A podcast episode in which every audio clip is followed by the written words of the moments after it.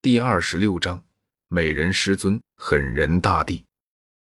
见到狠人大帝没有丝毫鞠躬的意思，千寻疾也不意外。毕竟在他的印象里，狠人大帝本来就是一个很清冷，如同高岭之花的女子。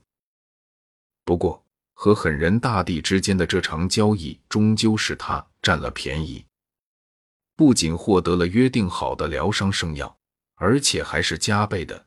大份的不仅如此，还有吞天魔功这样一门地经作为附赠。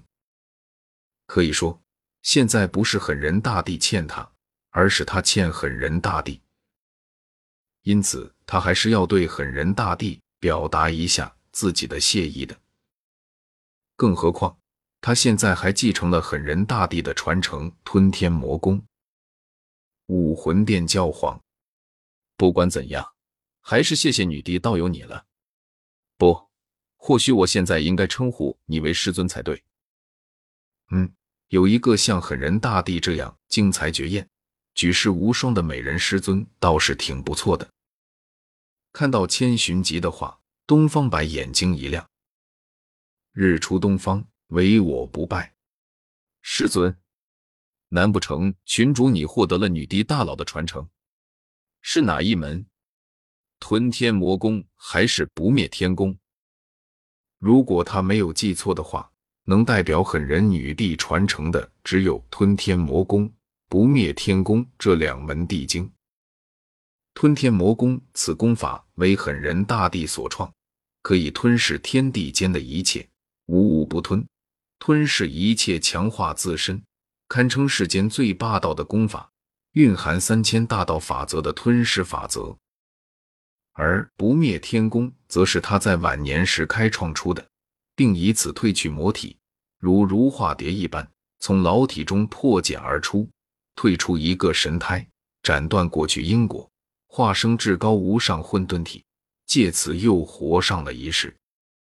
而不管是哪一门，修炼到最高境界，都是可以直接成帝的。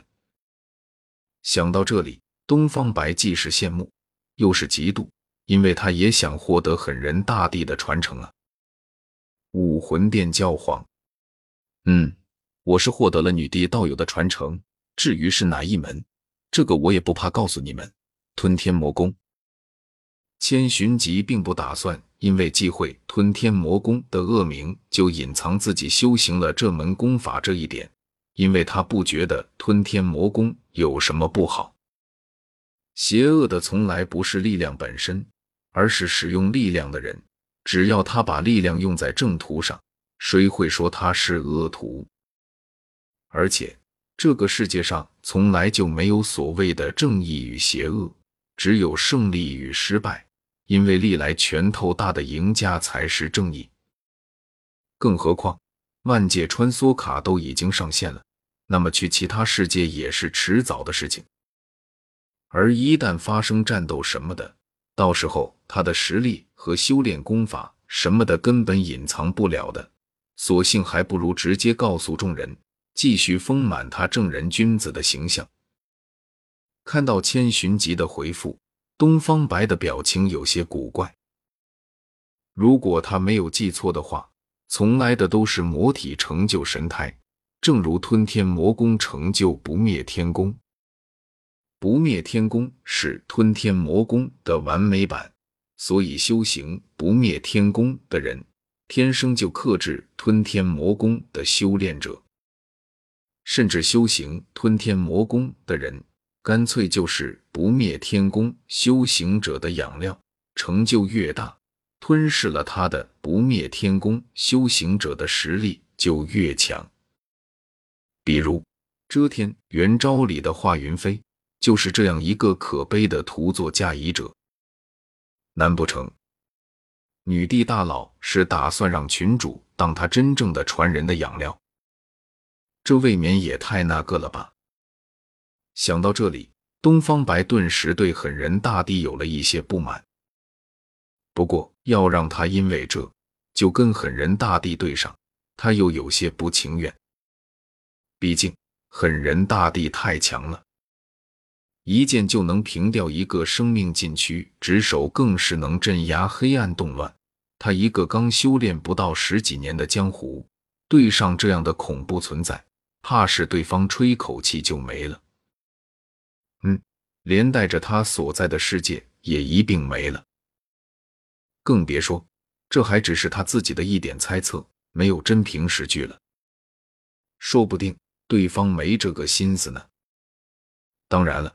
虽然为了千寻疾和狠人大帝对上是不可能的，但是看在千寻疾对自己还算不错的份上，提醒一下对方还是可以的。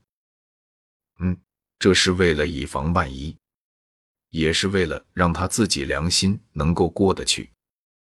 这样想着，东方白组织了一下语言，然后在聊天群里发起了言：“日出东方。”唯我不败，可可吞天魔功啊，那可是仅次于不灭天功的传承呢。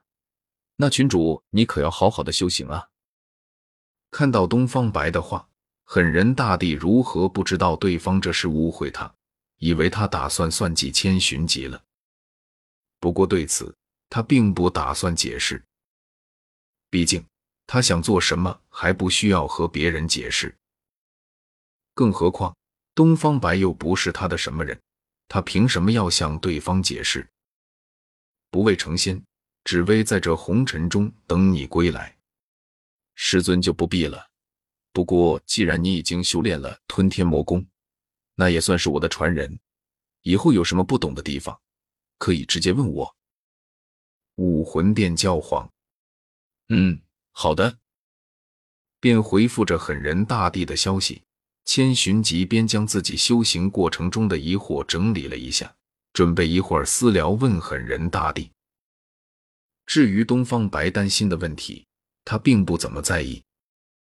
先不说狠人大帝不是那种爱算计人的小人，就说他一个对方一个指头就能摁死的弱鸡，也根本没什么可值得对方算计的。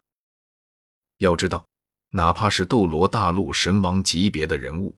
也不一定会是狠人大帝的对手，而他离成为下位神都远着呢，更别说是下位神之上的上位神、主神乃至神王了。再说了，堂堂狠人大帝会屈尊算计他这样的一个弱者吗？他配吗？不，他不配。更何况，如果狠人大帝真要算计他，别说他是聊天群群主了，就算他是天王老子，怕也是无计可施。毕竟两者之间的差距太大了，说是天壤之别都有些不够。因此，千寻疾果断的放宽了心。只不过，刚等千寻疾整理好问题，还没去问，就听到密室外再度传来一阵轻巧的。让他颇为熟悉的脚步声。